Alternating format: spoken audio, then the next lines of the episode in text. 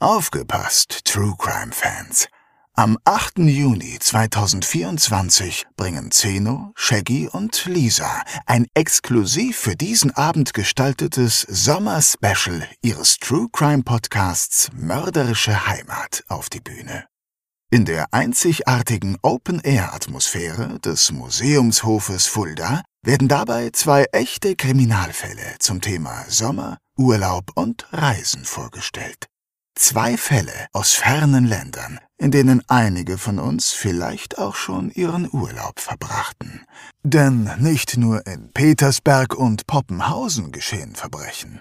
Auch in Portugal, Phuket oder Polynesien. Dazu gibt es wie immer spannende Einblicke hinter die Kulissen des Erfolgspodcasts Made in Fulda. Tickets gibt es bei allen bekannten Vorverkaufsstellen und unter kreuz.com.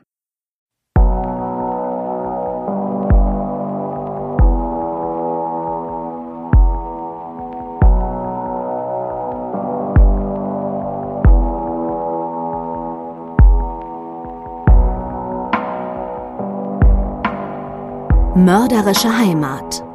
Der Kriminalpodcast mit echten Fällen aus Fulda, Osthessen und der Rhön wird Ihnen präsentiert von der Stadt Fulda und Rhönsprudel. Der Genuss reiner Natur aus den Tiefen des Biosphärenreservats.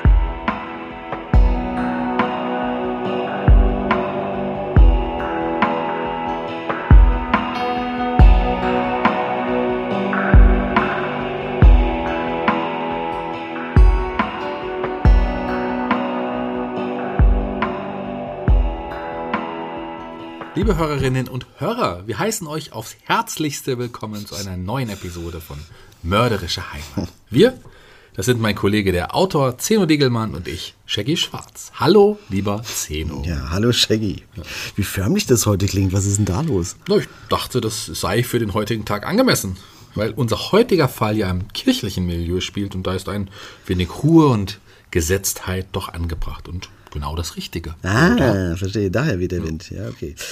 Äh, Da hast du absolut recht, aber bevor wir zu unserem heutigen Fall kommen, lass uns kurz noch einen Blick zurück zu unserem letzten Fall werfen, denn da gab es auch wieder die ein oder andere Rückmeldung und da würde ich gerne noch so ab und zu mal gerne einen Blick zurückwerfen. Ja, richtig. Also Tanz in den Tod, so hieß das, der Mord, ja, Ja, der Mordfall, letzte Folge. Es ist natürlich der Natur der Sache geschuldet, dass ihr uns immer erst im Anschluss, also danach an unsere Folgen mit interessanten Mails überschüttet, die wir gerne schon im Fall mit eingeflochten hätten. Aber ihr müsst die Fälle ja natürlich auch erstmal gehört haben, um überhaupt zu wissen, um was es geht. Ja, ne? in der letzten Folge ging es um den Mord an Giuliano Balpieri und da hat uns Moni eine Mail bei Instagram geschickt und geschrieben, ich kann mich noch gut an den Fall von dem toten Italiener erinnern. Ich war damals sogar selbst mit Freunden an dem Abend im Park Lane, als die Tat geschah und für uns alle war das ein Schock, als wir dann später davon hörten, was passiert ist. Wahrscheinlich haben wir sogar neben den Tätern und ihrem Opfer getanzt oder an der Bar gestanden, aber natürlich ohne zu wissen, was da sich da anbahnt. Wir haben uns damals auch bei der Polizei gemeldet, allerdings hatten wir keine weiteren Angaben machen können. Gott sei Dank hatte sich das damals ja alles relativ schnell aufgeklärt. Vielen Dank, dass ihr diesen Fall nochmal besprochen habt. Die Zusammenhänge waren nie so klar dargestellt worden. Weiter so mit mörderischer Heimat. Ich freue mich jedes Mal mit meinem Mann darauf, euch zu hören. Moni. Ja, vielen Dank, Moni, und sehr gerne.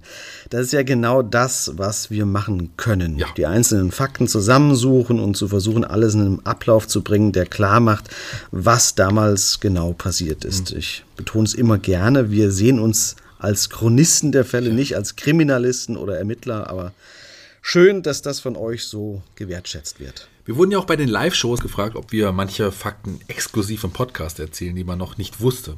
Eigentlich nicht, denn wir beziehen unsere Informationen ja hauptsächlich aus alten Presseartikeln. Wenn es die denn dann überhaupt gibt. Ja, wenn es die gibt, genau. Und aus anderen Akten. Wenn wir mal mit Zeitzeugen sprechen, dann haben die natürlich auch meist alles schon der Polizei erzählt. Ja. Und wenn es doch mal zu brisanten Informationen kommt, dann geben wir das auch natürlich weiter oder die Polizei weiß davon bereits und wir dürfen dann nichts davon berichten. Aber das ist eh nur bei den Fällen, die ungelöst sind. Ja, wobei wir dann durchaus andeuten, äh, was wir denken und wissen. Und wenn ihr ab und zu in den Podcast genau zuhört, könnt ihr das dann auch ohne Probleme erkennen, Ja, das wo stimmt, das der ja. Fall ist. Hüstel. Gut, Shaggy, lass uns schnell zu unserem heutigen Fall kommen. Was haben wir denn heute mitgebracht? Ja, wir haben eine Leiche. Ja. So. Aber die ist eines natürlichen Todes gestorben. Dennoch sorgte sie für großes Aufsehen. Tausende wollten sich ein Bild von dem Toten machen. Ja, und ihr denkt, hä, was ist das für ein komischer Fall? Und unter ihnen, die sich auch ein Bild von diesem Toten machen wollten, ist jemand, der es nicht gut mit diesem Toten meinte. Ich glaube, wir sprechen in Rätseln, Zeno. Lass uns Ja, loslegen stimmt. und hören, um was es hier genau geht. Hier ist unsere Stimme, hier ist Lisa mit unserem Fall Nummer 33.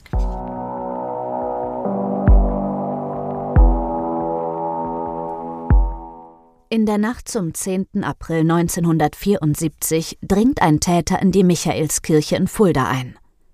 In der mittelalterlichen Grabeskirche liegt der Fuldaer Bischof Adolf Bolte zur Beisetzung aufgebahrt. Der Einbrecher macht sich am Körper des Toten zu schaffen und flüchtet im Anschluss wieder zurück in die Nacht. Über die Details zur Tat schweigt die katholische Kirche bis heute.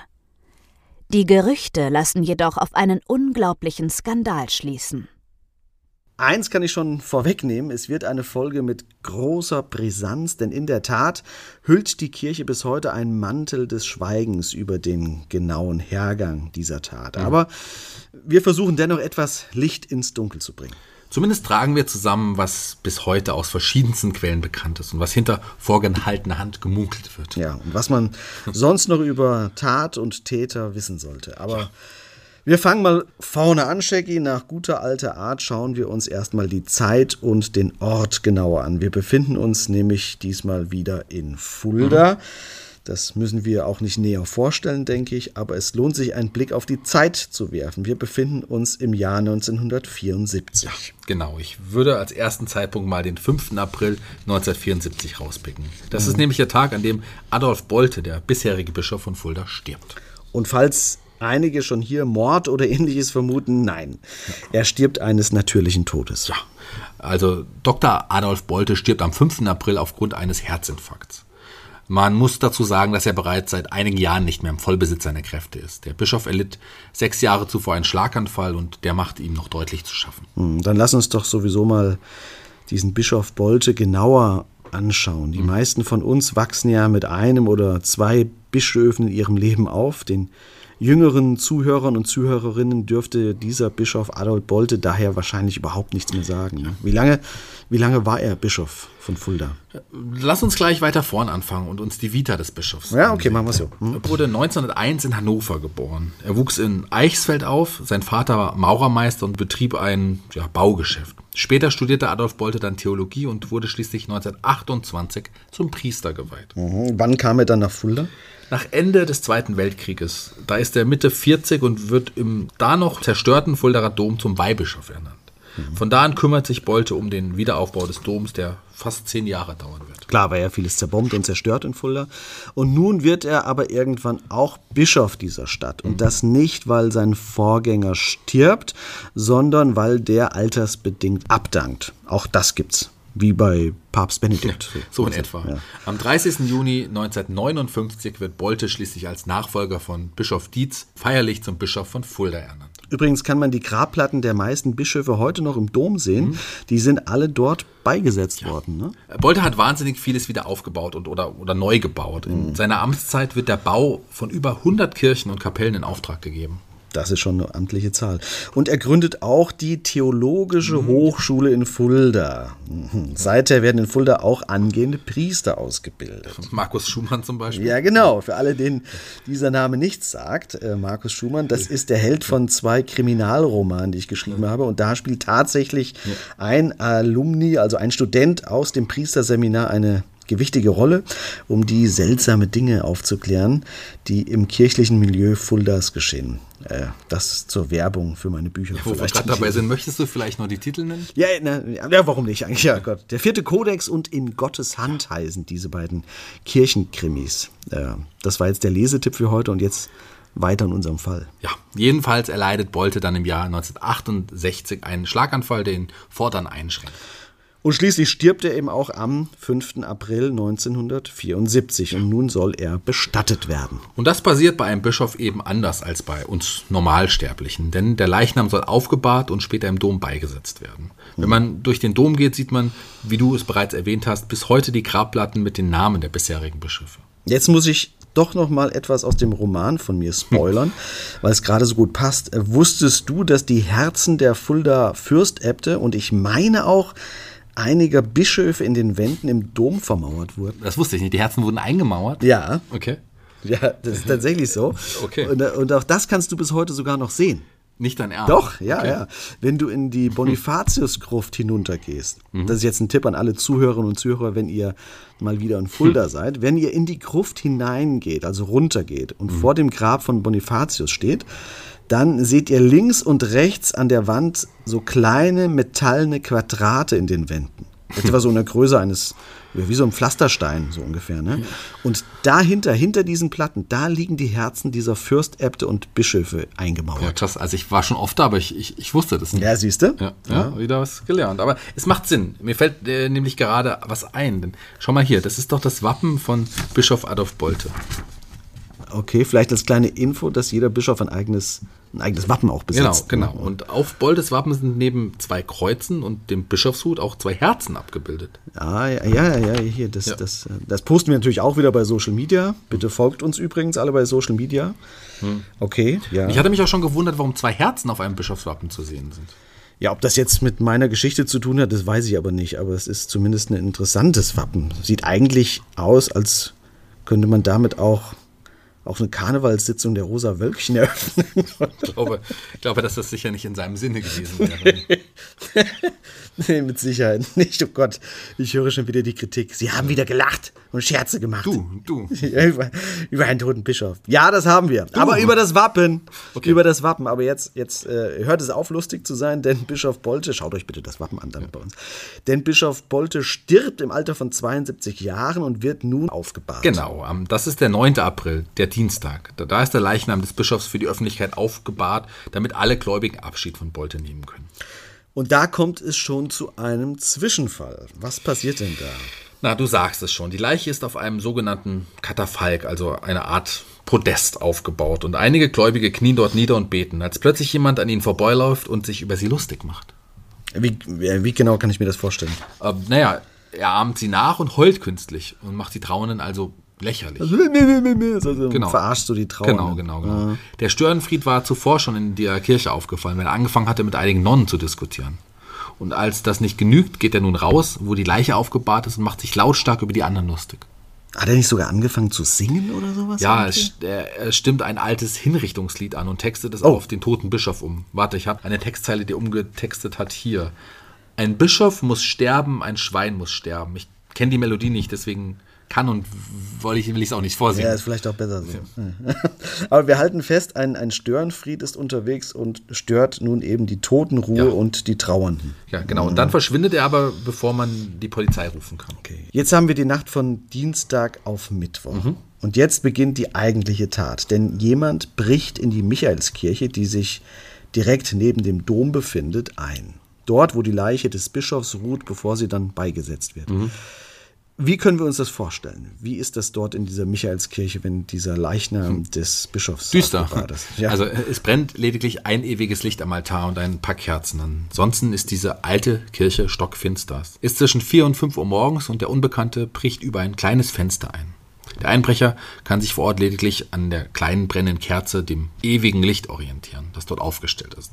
Dann zündet er eine weitere Kerze an und geht hinüber zum aufgebahrten Bischof. Ja, was jetzt kommt, liebe Hörerinnen und Hörer, ist, soweit ich weiß, noch nie besprochen worden. Allerdings müssen wir aufpassen und genau darauf hinweisen, was belegt und was Gerücht ist. Denn der Täter wird nun sehr hm, explizit vorgehen, möchte ich sagen, Shaggy. Ja. Zunächst einmal stellt er die Kerze zu Füßen des Bischofs ab, sodass er die Hände frei hat. Dann dreht er den Kopf des toten Bischofs und nimmt ihm die Mitra vom Kopf. Und dann. Und dann begibt er sich äh, zum unteren Teil des Leichnams. Verbrieft ist es, dass er dem toten Bischof nun die Beinkleidung aufschneidet und aufreißt und das Geschlechtsteil des Bischofs bloßlegt. Das ist verbrieft. Ja, das, ja. Okay. Das, das ist verbrieft. Verbrieft ist auch, dass er an dem Penis manipuliert.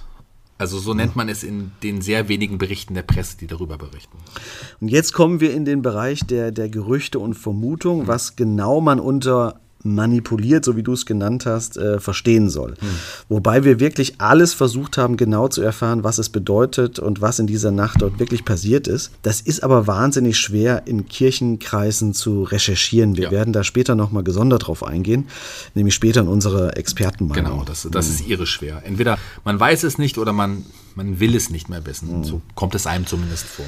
Und wir haben auch ein paar Personen ausfindig machen können, die es eigentlich wissen müssten. Einige wollten sich nicht dazu äußern, was wir natürlich respektieren. Ja, Andere haben sich geäußert, wollten jedoch nicht genannt werden oder äh, in unserem Podcast auftreten. Was wir ebenfalls respektieren. Auf jeden Fall, ja. Es verdichten sich äh, dennoch wohl tatsächlich diese Vermutung, dass dem toten Bischof der Penis zum Teil oder ganz abgetrennt wurde. Wie gesagt, dazu gibt es keine offizielle Stellungnahme oder Beweise. Zumindest sind diese nicht zugänglich. Was mich ehrlich gesagt auch nicht verwundert, allein, dass man zu dem gesamten Vorfall kaum etwas in der Presse findet. Das lässt ja schon vermuten, dass hm. hier seitens der Kirche auch deutlich darum gebeten wurde, Stillschweigen zu bewahren. Ja. Und gebeten ist sicher ein sehr harmloser Begriff. Ich denke sogar mit Nachdruck, darum, ja. dass zum Nachdruck darum gekämpft wurde, dass darüber einfach nicht weiter berichtet wird. Ja, da gehe ich ehrlicherweise auch von aus. Ich bin mir sogar ziemlich sicher, dass das eine, dass das wäre wahrscheinlich eine internationale Headline gewesen wäre, wenn es sich nicht ausgerechnet um den Bischof von Fulda handeln würde, Klar, den man ja. da entmannt hat. Ja. Hm. Und so ein bisschen Erfahrung und Gespür haben wir ja mittlerweile auch. Und wenn es dort heißt, dass an dem Geschlechtsteil manipuliert wurde, mhm ist das wie in der Politik lediglich ein schöner Begriff, ein schöner umschriebenes Wort, um etwas sehr viel Hässlicheres nicht wirklich aussprechen zu müssen. Exakt, ja. ja das kann man vielleicht so sagen. Ja. Gehen wir also mal davon aus, dass das tatsächlich stimmt und dass der Eindringling tatsächlich den Bischof entmannt hat und schauen jetzt weiter. Mhm. Denn das war ja noch nicht alles. Ja, das äh, ist richtig. Der Eindringling entwendet noch den Bischofsstab des Toten. Das muss man sich auch mal überlegen. Dann macht er sich wieder auf dem gleichen Weg davon, wie er gekommen ist. Er verlässt die Michaelskirche wieder durch das Kirchenfenster und entschwindet in die Nacht. Okay, kurzer Break, weil mir das wichtig ist. Ja. Uns geht es nicht darum, ob und was der Fremde nun da abgeschnitten hat mhm. oder nicht. Aber es hat natürlich eine unmittelbare Aussage auf die Tat und den Täter. Denn er hatte es offenbar nicht auf Wertsachen abgesehen, Tja. sondern vielmehr die Verunglimpfung und Schändung der Person und, und deren Amtes. Mhm. Und das ist doch ganz entscheidend dann. Ne? Also als Kriminalfall kann man nicht einfach etwas weglassen, nur weil es einem unangenehm ist oder, oder irgendwie ja. nicht passt. Ich kann das auch aus kirchlicher Sicht sogar verstehen, dass man da gerne den Mantel des Schweigens drüber decken möchte. Ja, im wahrsten Sinne des Wortes. Klar. Aber es, es geht, wie du schon sagst, um eine Straftat und da ist der Tathergang und die Ausführung von entscheidender Wichtigkeit ich denke, dass das ganz wichtig ist. Und ja. bei all den Recherchen zu den ganzen Fällen, die wir bisher hatten, wird man immer hellhörig, wenn plötzlich Worte kreiert werden, die man so nicht nutzen würde. Ja. Dann weißt du schon, da, da stimmt irgendwas nicht. Ja. Da heißt es immer, zwischen den Zeilen zu lesen. Ja, ganz genau. Erinnere dich an die Aussage von Professor Schmelz im Fall Volkerzein auf die Frage, ob man den richtigen Täter also bereits festgenommen hatte und laufen lassen musste. Oder Richter Krisch bei der Frage der Revision im Fall Weimar. Wenn du da genau hinhörst, weißt du, was ihre Meinung ist. Exakt, ja. Ja, ja das ist äh, immer so, ja. Und so verhält es sich meiner Meinung nach eben hier auch. Ja. Aber nochmals, ist es lediglich von Manipulation genau. die Rede. Alles andere ist die Interpretation von vielen Personen, mit denen wir gesprochen haben und die Interpretation von den meisten, die mit dem Fall zu tun hatten, ist also die, die wir jetzt genannt haben. Ja, aber eine ja. reine Vermutung. Also unsere Interpretation natürlich in dem Fall dann auch. Aber genau. lass uns jetzt weitergehen, denn der Täter ist ja samt Bischofsstab flüchtig. Genau. Genau, wie geht's denn weiter? Am nächsten Morgen entdeckt der Küster der Kirche das aufgebrochene Fenster und als er ins Innere der Kirche kommt, entdeckt er ja, die Leichenschändung. Daraufhin unterrichtet er die Polizei und die beginnt sofort damit, die Beweisstücke zu sichern und auszuwerten. Böse Zungen behaupten auch hier, dass es ein Glück war, dass der Küster die Polizei verständigt hat und nicht nur das Generalvikariat und den Rest der Kirche informierte. Also manch einer behauptet, die Kirche hätte durchaus Interesse daran gehabt, den gesamten Vorfall sonst zu vertuschen. Zumindest wäre dann wahrscheinlich gar nichts publik geworden. Ja. So müsste man sich irgendwie erklären. Ja, ja. ja. Ich sage nur, manipuliert. Ja, genau. Jedenfalls ja. werden die Spuren umgehend per Eilboot nach Wiesbaden ins Landeskriminalamt geschickt. Was für Spuren hat man? Man hat Fingerabdrücke gefunden auf der Schale des ewigen Lichts. Mhm. Hieran hat der Täter die zweite Kerze wohl entzündet. die er dann bei seiner Manipulation als Beleuchtung benötigt hat. Ah, okay, verstehe. Und die Polizei gibt den Kollegen aus Wiesbaden auch gleich den Tipp mit an die Hand, die Fingerabdrücke mit Personen zu vergleichen, die hier in der Region einschlägig vorbestraft waren. Und der Tipp macht sich auch sogleich bezahlt. Man findet Fingerabdrücke und kann sie tatsächlich noch am gleichen Tag zuordnen. Man sieht hier wurde unter Hochdruck gearbeitet, denn damals, 1974, war noch nicht viel mit Computerauswertung, wie das heute der Fall ist. Da wurde noch alles per Lupe verglichen und ausgewertet und dennoch gibt es jetzt also unmittelbar nach der Tat schon einen ersten Treffer. Ja, so ist es. Und die Fingerabdrücke können einem 22 Jahre alten Mann aus Fulda zugeordnet werden. Der Mann heißt Jürgen W. und ist in Fulda kein Unbekannter. Ja, das stimmt. Was wissen wir denn über Jürgen W.? Jürgen W. ist eines von mehreren Kindern eines katholischen Werkzeugmachers aus Fulda. Er ging aufs Gymnasium, blieb aber gleich im ersten Jahr sitzen. Schule, ja, war nicht so sein Thema. Dafür aber viel mehr kleine Straftaten. Ja. Denn er beginnt schon sehr früh kleine Kaufhausdiebstähle. Er ist also schon in jungen Jahren auffällig. Kommt er, kommt er denn auch schon mit der Justiz da in Berührung? Ja, er hält zunächst eine Verwarnung, als er dann aber wieder einen Diebstahl begeht, ja, bekommt er eine Jugendstrafe. Okay, und schreiten da die Eltern nicht ein?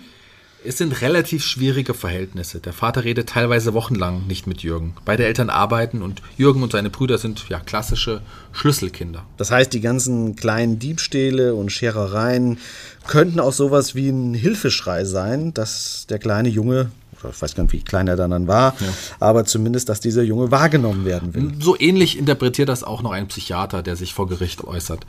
Aber erst nochmal zurück in die Kindheit Ja, und okay. Jugend von Jürgen W. Denn der bleibt nun wieder sitzen und kurz darauf wird ihm auch ja, erneut Diebstahl nachgewiesen. Ja, das spricht noch mehr nach meiner These oder für meine These. Genau. Ne? Jetzt nimmt der Vater seinen Sohn vom Gymnasium, er soll eine Lehre machen. Und die macht er.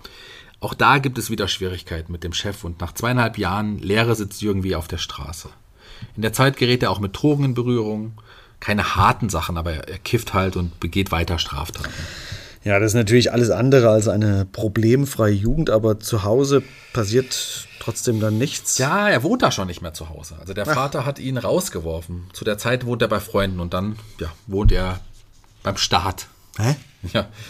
Er muss in Jugendarrest. Und jetzt wird es schon interessant, denn frag mal wegen welcher Straftat. Ja, nach, nach, wegen welcher Straftat denn? Er hatte einen Messingkerzenständer aus dem Dom geklaut. Ach, schau an, der Dom und die Kirche, die haben es ihm also schon immer angetan ein bisschen. Er hatte einen Kerzenständer geklaut und einen zweiten unter der Hand gekauft, obwohl er wusste, dass auch dieser geklaut war. Also sowas wie, äh, wie nennt man das? Äh, Hehlerei. Hehlerei, genau. Genau, so in etwa, ja, ja. Okay. Äh, er hat also immer wieder Probleme mit dem Gesetz und mit, mit Regeln, kann man so festhalten. Ja. Er wohnt dann auch bald bei einem Bauern. Arbeiten tut er nur sporadisch, gerade so, wie es ihm passt und wenn er Lust hat. Ein Tagelöhner, sagte man, glaube ich, früher dazu, oder? Hm? Ja, Tagelöhner. so? ja, Tagelöhner. Das, das passt auch ganz gut auf Jürgen W. Schließlich gerät er 1973 wieder mit dem Gesetz in Konflikt, wegen Drogenbesitzes und wegen Fahren ohne Führerschein in einem gestohlenen Fahrzeug. Jetzt, jetzt lässt er es langsam rauschen, ne? Ja. Er bekommt eine neunmonatige Freiheitsstrafe, die aber zwei Jahre lang zur Bewährung ausgelegt ist. Das heißt, unsere Leichenschändung vom Bischof fällt nun genau in diese Bewährungszeit. Exakt. Ah, ach so. Also so, wie du das jetzt geschildert hast, klingt das nach einer klassischen Abwärtsspirale. Kleine Diebstähle, dann ein Auto, bisschen Drogen hier, bisschen Verchecken da.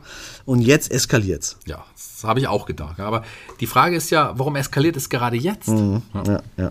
Weißt du, äh, es ist ja noch ein großer Schritt zwischen Autoklauen und einem, einem toten Bischof schenken. Nee, Ja. sicher, ja. Wahrscheinlich gab es durch den ganzen aufgestauten Frust irgendeine Situation, die das fast dann zum Überlaufen gebracht hat. Ne? Aber, aber warum ausgerechnet der Bischof und die Kirche? Ist er denn so ein Kirchenhasser?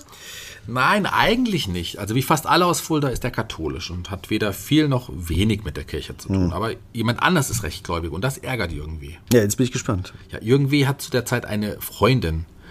Er ist sogar mit ihr verlobt und das tut ihm gut. Er beginnt wieder damit auf sich zu achten, er beginnt zu malen. Ja, siehst du, kaum, dass er Aufmerksamkeit und Zuspruch bekommt, wird er, wird er ruhiger. Ja, aber auch nicht lange. Äh, denn er hat Probleme mit Regeln und Autoritäten. Die anderen müssen sich ihm anpassen, nicht umgekehrt. Okay, das ist in der Partnerschaft nicht gerade eine erfolgsversprechende Grundeinstellung, möchte ich mal sagen. Ne? Der Psychologe wird Jürgen W. später als psychopathische Persönlichkeit definieren. Jedenfalls gibt es auch in der Partnerschaft Streit. Außerdem hat Jürgen wie eine latente Neigung zur Gewalt und wenn er Alkohol trinkt, fallen ihm jegliche Hemmungen. Hm. Wird er seiner Verlobten gegenüber gewalttätig auch, oder? Das geht Das aus den nicht. Aufzeichnungen nicht hervor, aber der Hang zur Gewalt ist vorhanden. Ja. Ja, interessante Info für dich, die ich gefunden habe, Shaggy. Er ist Vegetarier. Wie du. Vielleicht gibt es hier einen Zusammenhang zu, zu ausufernden Gewalt. Ich denke nicht. Hast du jetzt schon mal Gedanken gemacht darum? Nein, Quatsch. Aber ich fand es interessant, äh, da das zu der Zeit eigentlich ja noch nicht so sehr verbreitet war und ich es ihm als Typ auch jetzt nicht so zugeschrieben hätte, Vegetarier zu sein. Ja, er bezeichnet sich auch als absoluten Pazifisten. Also Selbstwahrnehmung und Realität Ja. sind da doch oft nicht so nah Ja, beieinander. anscheinend, ja. Aber wie geht's in unserem Fall denn jetzt weiter? Na, ich habe ja schon gesagt, dass er nicht gläubig ist. Wohl aber jemand anders, nämlich seine Verlobte. Ah, okay, Ja, die ja. hat tags zuvor ebenfalls am Trauerzug für den toten Bischof teilgenommen und war bis zum Domplatz mitgelaufen, um dort am offenen Sarg des Bischofs zu beten.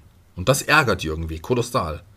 Seine Verlobte zieht sich von ihm zurück und hat aber Zeit, sich diesem toten Bischof zu widmen. Ah, das, das, das heißt, er ist eigentlich, er ist eifersüchtig auf den Ja, Bischof, ja, wenn man die, so möchte. Die ne? Bezeichnung trifft es wohl sogar am besten. Ja. Er fühlt sich von seiner Verlobten zurückgewiesen und macht wohl den Bischof dafür verantwortlich. Ah, das macht Sinn. Außerdem gibt es noch die Theorie des Psychologen, dass Jürgen W. in der Figur des Bischofs seinen Vater wiedererkannt hat Mm. und dies diese Aggression ausgelöst hat, gepaart mit dem Wunsch auf Bloßstellung. Entmännlichung vielleicht Ah, sogar. ja, ja, du weißt, ja. worauf ich hinaus will? Es muss ja einen Grund geben, warum er sich dem Geschlechtsteil des Bischofs in dieser Art gewidmet hat. Und das würde das Ganze zumindest in die, in die Nähe einer, äh, einer Deutung oder Erklärung bringen. Er wollte seinen Widersacher wegen seiner Freundin und den Mann, der ihn so oft zurückgewiesen hat, seinen Vater, Ja, Äh, die, die, die Potenz, also die, die Kraft und, und, und Macht rauben. Ja. oder so. Das, das klingt ja schon wie ein psychologisches Gutachten. Aber ja, warum nicht? Also klar, du, du könntest damit recht haben. Das könnte die Motivation zu der Tat gewesen Also es sein. macht zumindest für mich Sinn dann. Ne? Auch die Verlobte wird vernommen und sie sagt aus, dass Jürgen W. am frühen Morgen zu ihr ins Schlafzimmer gekommen sei und ihr den Bischofsstab gezeigt habe. Okay, und Se- jetzt meinen wir wirklich den Ja, Bischofsstab. der, seine Worte dabei. Jetzt gibt es keine Kirche mehr. 2000 Jahre Kirche sind vorbei. Du kannst froh darüber sein. Jetzt musst du nicht mehr beten. Er konnte es wohl tatsächlich nicht ertragen, dass er sich ihre Zuneigung teilen musste. Ach, das ist ja irre. Ja. Das ist ja Wahnsinn. Und wie, wie hat sie darauf reagiert, auf diese Ansage? Äh, Laut seiner Aussage nur mit erneuter Ablehnung. Sie habe ihn und den Bischofsstab nur verwundert angeschaut und gesagt, sieh zu, wie du das wieder in Ordnung bringst. Ja, Rums, ne? Ja. Also die nächste Backpfeife. Was hat er eigentlich mit diesem, was hat er mit diesem Bischofsstab gemacht? Den hat er noch in der Nacht am Kalvarienberg, also am Frauenberg, vergraben. Er hat den Polizisten nach seiner Festnahme den Ort aber dann gleich gezeigt und der, ja, dieser Krummstab wurde auch wieder gefunden und ausgegraben. Also er wollte wahrscheinlich dafür gelobt werden von seiner Freundin und hat, wusste dann aber auch nichts mit anzufangen und wollte ihn vergraben. Ne? Äh, sagt er denn irgendwas aus? Naja, er sagt aus, dass er aus Hass auf die Kirche und ihre Würdenträger gehandelt habe. Aber auch, dass Eifersucht mit im Spiel gewesen sei. Er hatte sich den ganzen Tag über schon betrunken. Wobei die Menge, die er vor Gericht angibt, deutlich übertrieben sein dürfte. Okay. Laut Gericht hätte er dann tot sein müssen. Aber ihm wird anerkannt, dass er unter Alkoholeinfluss stand. Interessant. Und die Kirche? Was sagt denn die Kirche dazu? Die schweigt größtenteils. Tja. Ja. Und ich hatte es vorhin schon angedeutet, dass es für die Polizei immer schwierig ist, im Kirchenmilieu zu ermitteln. Ja. Nicht nur für uns irgendwelche Antworten zu bekommen, sondern gerade für die Polizei ist das nicht immer ganz einfach. Nicht nur wie in unserem heutigen Fall, wo man sich mit Informationen bedeckt hält, sondern auch ganz grundsätzlich. Wir hatten in einem unserer Fälle das Thema Beichtgeheimnis schon mal. Erinnerst du dich noch? Ja, genau. Also im Fall Tod der alten Dame, wo einer der Täter nicht nur seine Tat Genau. einem Pfarrer gestanden hatte, sondern er sogar eine Zeit bei ihm gewohnt hatte. Exakt, richtig ja, richtig, richtig. Und über dieses Thema Ermittlung im kirchlichen Milieu dachte ich mir, das ist doch mal interessant, ein paar äh, weitere Infos zu erhalten und habe mich deswegen mit unserem Experten unterhalten, nämlich einem Mann, den wir alle schon kennen, der auch bei unseren Live-Shows war, nämlich dem Professor der Kriminalwissenschaften Gerhard Schmelz.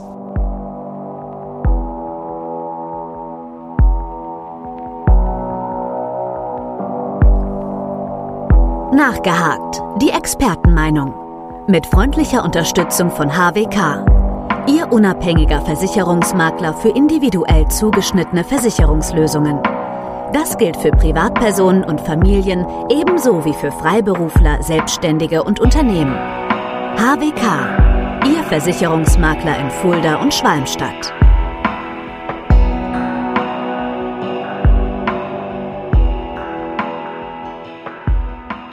Schönen guten Tag, Herr Professor Schmelz. schön, dass Sie wieder bereit sind, ein paar Fragen zu beantworten.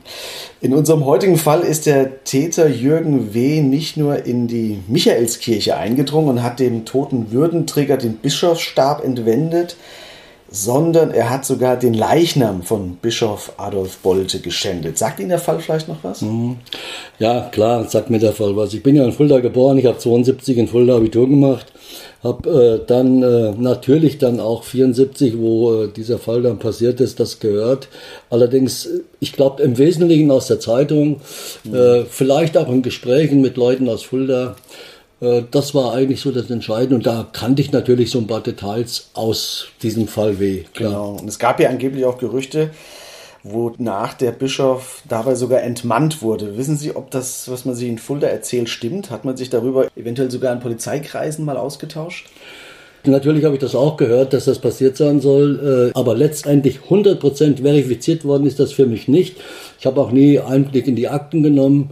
Damals äh, ich weiß es nicht, aber man hat das natürlich äh, kommuniziert, das stimmt. Ja, ja. Beim Vorgespräch haben Sie mir ein durchaus interessantes Detail verraten, denn Sie kannten den Täter ja sogar persönlich. Sie haben mal privat mit Jürgen W. zu tun gehabt. Das stimmt.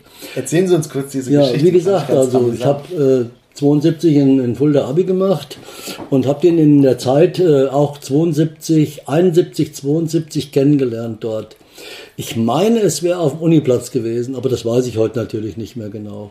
Und da sind wir ins Gespräch gekommen und äh, da habe ich den kennengelernt, ja. Das war vor der Tat, ja, ein, zwei Jahre vor der Tat. Und jetzt äh, weiß ich nicht, ob ich äh, da intensiver ges ein Gespräch mit ihm geführt habe, aber ich weiß natürlich noch genau, dass ich ein Auto hatte, den alten Opel Olympia, das werde ich nie vergessen. Und diesen Opel Olympia, dafür hat sich der Jürgen W. interessiert. Und da habe ich gesagt, den kannst du kaufen. Und da hat er gesagt, okay, den kaufe ich. Und da haben wir auch ein Verkaufsgespräch geführt. Ob wir einen Vertrag gemacht haben, weiß ich nicht mehr. Und da habe ich dem tatsächlich meinen alten Opel Olympia verkauft. So, und dann habe ich den da oben in der Nähe, wo er wohnte, äh, äh auf den Parkplatz gestellt, das Auto. Und dann habe ich erstmal eine Zeit lang nichts mehr gehört. Später, mag Wochen, vielleicht auch zwei, drei Monate später sein, steht Polizei oder Ordnungsamt. Ich meine Polizei bei mir vor der Tür und sagt, wo denn mein Auto wäre. Und da habe ich gesagt, das habe ich verkauft an den Jürgen W. Und das steht dann dort und dort in Fulda. Und da sind die mit mir hingefahren, haben das Auto gezeigt und das stand noch dort. Und da, und da ist mir klar geworden, das Auto ist nie bewegt worden. Äh, und äh, da haben die gesagt, das Auto, äh, das muss jetzt weg dort. Ja. Da habe ich gesagt, ich habe es doch verkauft. Aber der kümmert sich nicht drum. Da habe ich gesagt, okay, da kümmere ich mich drum.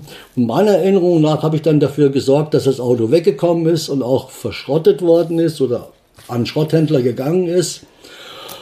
Und äh, das habe ich auch mit Rücksprache mit dem Jürgen W. gemacht und äh, seitdem habe ich eigentlich keinen Kontakt mehr mit ihm gehabt. Aber bezahlt hatte er? Das weiß ich heute nicht mehr. Das weiß ich heute wirklich nicht. Aber es waren keine großen Summen. Ja. Also das waren vielleicht, das Auto hat vielleicht damals, ich sag mal, 200 Mark gekostet. Ja. Ich dachte schon, mit dem Auto wurde dann irgendwie Schindluder getrieben und, und ein Überfall oder ein Diebstahl oder was. Soweit ich weiß, ist das nie bewegt worden da oben. Okay. Nie ja, bewegt worden. Aber zumindest eine sehr interessante Anekdote dazu. Ja. Äh, in unserem Fall ist die Informationslage seitens der Kirche sehr dünn, muss ich sagen. Man kann deutlich mhm. erkennen, dass das, ich nenne es jetzt mal Systemkirche, mhm. sich unangenehmen Fragen doch deutlich entzieht. Wir würden daher gerne mal wissen, was die Problematiken für die Polizei sind, mhm. wenn es gilt, in Kirchenkreisen zu ermitteln. Also ganz allgemein, was sind die Unterschiede zu herkömmlichen Ermittlungen und was gilt es dabei besonders ja. zu beachten?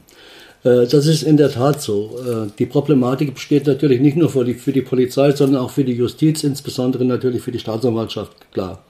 Und das große Problem besteht ganz einfach darin, dass äh, es ein sogenanntes Kirchenrecht gibt, auch ein Kirchenstrafrecht gibt und natürlich das staatliche Recht. Das ist, was wir unter allgemein unter Strafrecht verstehen. Mhm. Und das ist auch im Grundgesetz äh, so festgelegt, im Artikel 104, Religionsfreiheit. Da wurde eine, äh, eine ganze Passage aus dem Verfassungsrecht von 1919 übernommen, wörtlich quasi übernommen. Und so ist die Kirche quasi eine Körperschaft des öffentlichen Rechtes. Und dann äh, Kirchenrecht gibt es ja schon länger, staatliches Recht, das Kirchenrecht ja. gibt es ja schon über 1000 Jahre. Mhm. Und das ist natürlich klar, dass auf der einen Seite das Kirchenrecht steht, manche nennen es auch das kanonische Recht, und auf der anderen Seite das staatliche Recht. Klar muss allerdings sein, dass das Kirchenrecht nicht über dem staatlichen Recht steht. Ist das, das ist klar. Ist das den Kirchenträgern immer klar? Das hoffe ich, das weiß ich nicht. Es müsste Ihnen klar sein, weil es ja. gibt ja, vielleicht kann man das eine oder andere noch dazu anführen, es gibt ja entsprechende Regelungen auch, ja.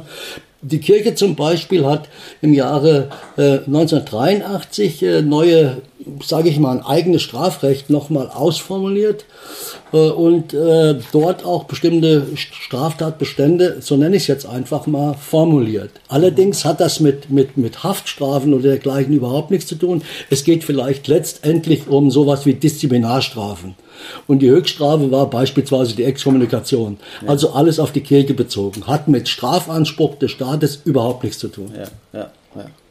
Das heißt, da, stößt man aber trotzdem äh, von seitens der Polizei das öfter mal eher auf so eine Mauer des Schweigens, kann ich mir vorstellen, weil man sie erstmal innerhalb selbst besprechen will, was man nach außen überhaupt rauslässt. So kommt es zumindest manchmal vor. Ja, das ist, das ist tatsächlich auch ein Problem. Ja. Die Kirche äh, muss ja keine Straftaten benennen, bekannt geben. Sie hat keine Meldepflicht.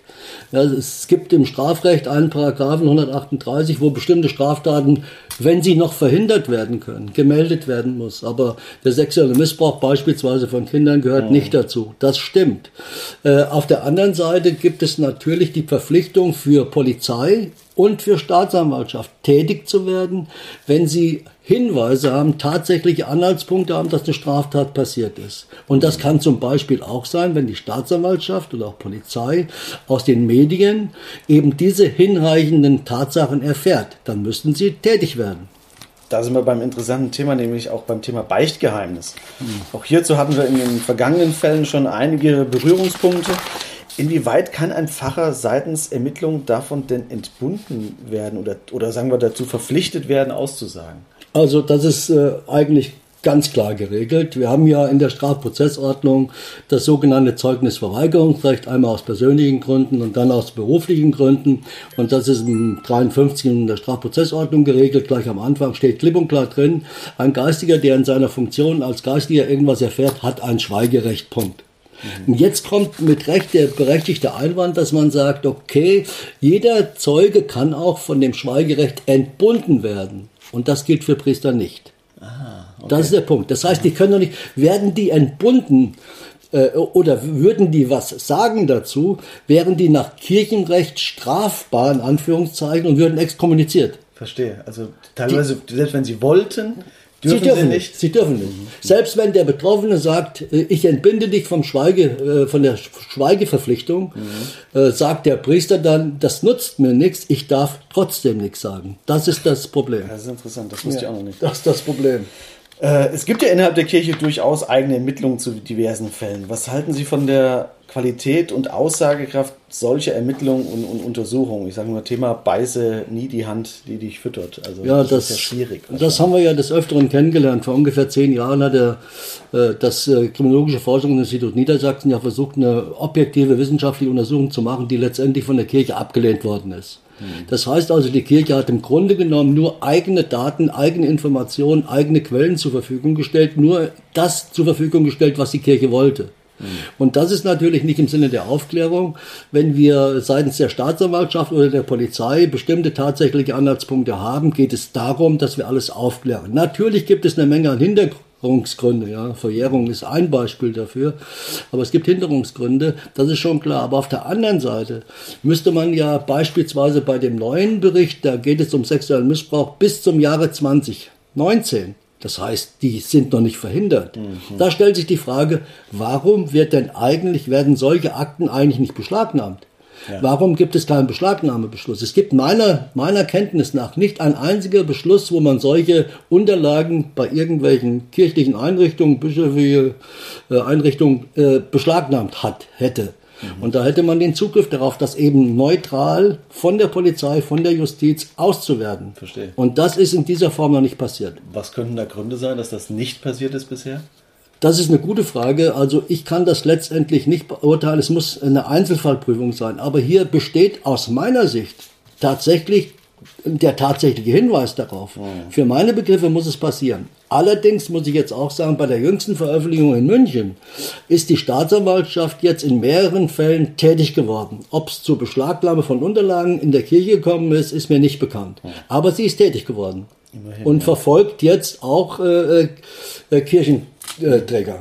Warum ist das Thema Schweigen zu Straftaten innerhalb der Kirche denn überhaupt so stark ausgeprägt? Sowohl was innere Angelegenheiten, Sie sagten gerade schon, wie Missbrauchsfälle angeht, als auch Sachen wie unseren heutigen Fall. Wäre eine größere Transparenz nicht für alle hilfreicher? Macht sich die Kirche im Gegenteil dadurch nicht vielleicht sogar noch viel angreifbarer, als wenn sie sich äußern würde? Weil letztendlich sieht man ja, was passiert. Immer mehr Leute treten aus der Kirche aus, weil sie sich damit nicht mehr identifizieren können. Also das sehe ich im Grunde genommen genauso, zumal es ja seit Anfang der 2000er Jahre schon bestimmte kirchliche Regeln gibt, die eigentlich zur Vertuschungsverhinderung beitragen sollen. Da ist aber nichts passiert. Seit 2002 gelten Leitlinien der Deutschen Bischofskonferenz, ja, wonach die, die Bistümer in erwiesenen Fällen sexuellen Missbrauchs von Minderjährigen die Staatsanwaltschaft informieren müssen. 2002, was ist passiert? 2010 wurde diese Regel noch etwas strenger gefasst. Ja, seitdem müssen die Bistümer die Behörden einschalten, sobald es tatsächliche, ich habe es gerade schon gesagt, tatsächliche Anhaltspunkte auf Missbrauch gibt. Auch das ist oftmals nicht geschehen. Und da besteht mit Recht aus meiner Sicht betrachtet der Verdacht, dass die Kirche ganz bestimmte Inhalte seit Jahr und Tag, sage ich mal, versucht nicht öffentlich werden zu lassen. Das ist offenkundig und die Folge haben Sie dargestellt der massive Austritt aus der Kirche. Also der Kirche tut diese, sage ich mal, Verhinderung von objektiven Wahrheiten nicht gut. Ja, wahrscheinlich gibt es sogar innerhalb der Kirche genügend, die sich dafür aussprechen würden, das äh, etwas offensiver und öffentlicher zu klären, aber da gibt es noch andere Herrschaften, die an den Hebeln sitzen, die das noch verhindern. Es ist so und dieser Verdacht besteht eindeutig und da muss einiges passieren. Die neue Bundesregierung hat ja gesagt, dass also da entsprechendes jetzt sich ändern soll, ändern wird. Man wird gespannt sein, was sich dort ändern, denn es gibt ja auch für das Nichtmelden, ich habe ja gerade gesagt, es gab die Verpflichtung, mhm. es gibt die Verpflichtung zu melden. Für das Nichtmelden gibt es Konsequenzen, allerdings nur kirchenrechtliche Konsequenzen, das ja. sind vergleichbare Disziplinarmaßnahmen. Also mehr ist es also nicht. Ja. Mehr gibt es dort nicht. Haben wir auch leider schon oft erlebt, dass dann äh, diverse Pfarrer oder Priester, wie auch immer, dann einfach versetzt werden in andere Gemeinden und damit ist das Problem vermeintlich erstmal aus der Welt geschafft. Verlagert, würde ich sagen. Ja, genau. Hatten Sie selbst mal mit dem Thema Kirche zu tun und sind dabei in irgendwelche Grenzen gestoßen? Dienstlich hatte ich, ich sage jetzt mal Gott sei Dank, Gott sei Dank nie etwas damit zu tun. Ja, okay. Dann sage ich erstmal herzlichen Dank und ähm, vielen Dank für Ihre Antwort. Es ist mir ein Vergnügen wie immer. Dankeschön.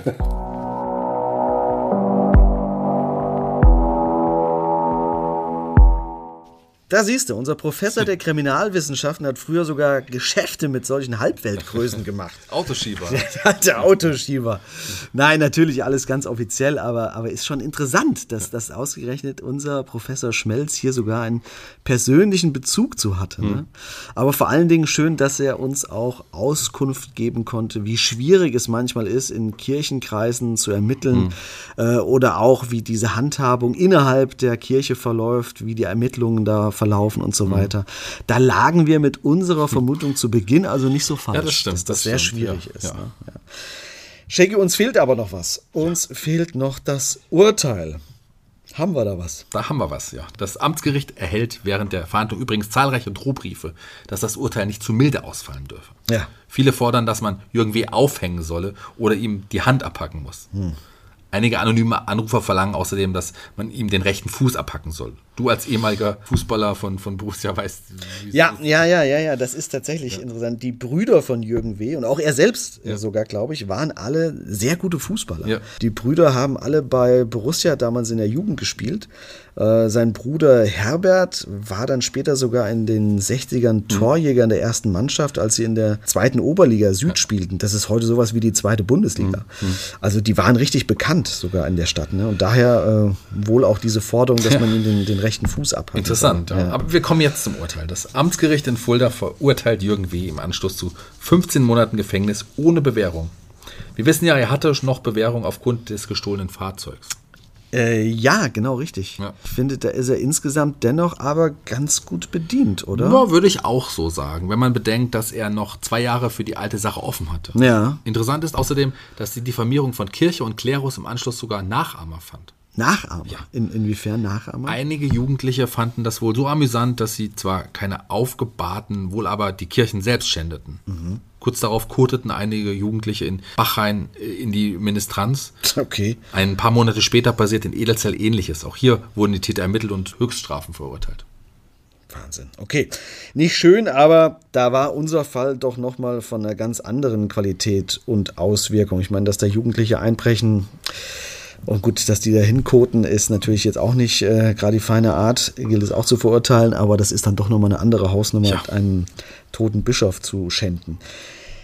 Das war der Skandal um den toten Bischof, Shaggy. Tja. Jetzt schließt sich unsere Akte für heute, denn dies war der Fall 33. Ja, Halbzeit in der sechsten Staffel. Das heißt, wir hören uns in 14 Tagen mit einem neuen Fall aus Fulda, Osthessen und der Rhön wieder. Es verabschieden sich von euch Shaggy Schwarz und Zeno Diegelmann.